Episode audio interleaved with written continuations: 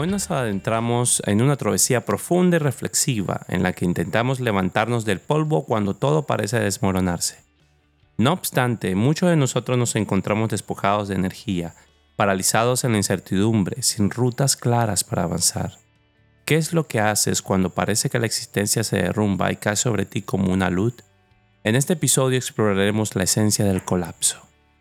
La existencia, similar a una montaña rusa, está repleta de altibajos por más que intentemos mantener un espíritu optimista, hay momentos en los que el miedo a quedar estancados se nos instala en el pecho. Hablamos de que las cosas no nos va bien cuando atravesamos estos episodios. Estas situaciones nos llevan a vivir una variedad de emociones que a veces se manifiestan como dolores físicos o mentales, o en peores casos, ambas atravesamos fases de desconcierto que nos hacen reevaluar nuestra forma de vida, todo con el fin de escapar del caos, de la sensación de desesperanza lo más rápido posible. Pero hay momentos individuales o acumulativos en los que sentimos un colapso total. La pérdida de un ser querido, un diagnóstico médico adverso, una ruptura familiar, la pérdida de un trabajo vital o descubrir una infidelidad de la pareja con la que compartimos toda una vida.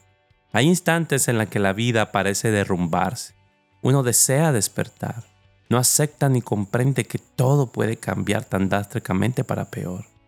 Emergen emociones de vergüenza, enfado, estrés, ira y cansancio. Nuestro sistema nervioso autónomo se encuentra en constante estado de alerta.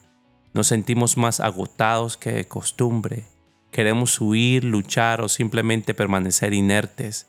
Empezamos a buscar culpables o a torturarnos mentalmente, reprochándonos las decisiones que nos llevaron al borde del abismo en la que nos encontramos. Y en medio de todo esto nos sumimos en la confusión porque no vemos las respuestas o soluciones. A veces simplemente no queremos ver porque las soluciones parecen ser más trabajo, más angustia, comenzar de nuevo y renunciar a lo que pudo haber sido. Las fantasías de un pasado ahora inalcanzable se transforman en demonios que danzan alrededor de nosotros, intensificando nuestra desesperación, tristeza y enfado. ¿Y qué hacemos cuando colapsamos? Esperamos que pase, que mañana nos recuperaremos y estaremos mejor. Después de todo, no hay mal que dure 100 años. Intentamos consolarnos, aceptar la situación y con suerte levantarnos desde las ruinas y ver qué podemos rescatar. Pero, ¿y si pudiéramos ver el colapso de una manera distinta?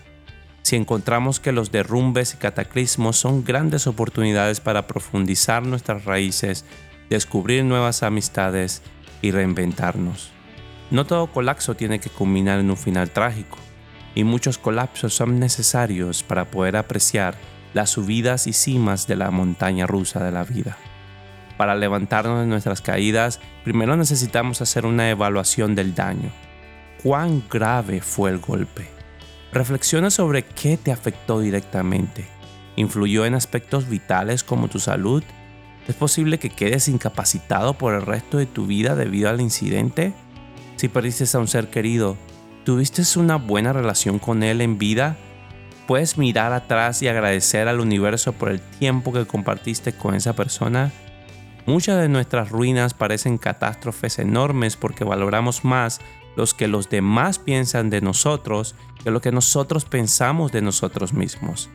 Si en tu caída perdiste amigos y fue tu culpa, quizás es el momento de pedir perdón y aceptar las consecuencias. Pero si quienes se alejaron realmente nunca tuvieron una relación profunda contigo, no dudes que hay miles de personas con las que puedes crear nuevas conexiones. ¿Perdiste una relación amorosa sentimental?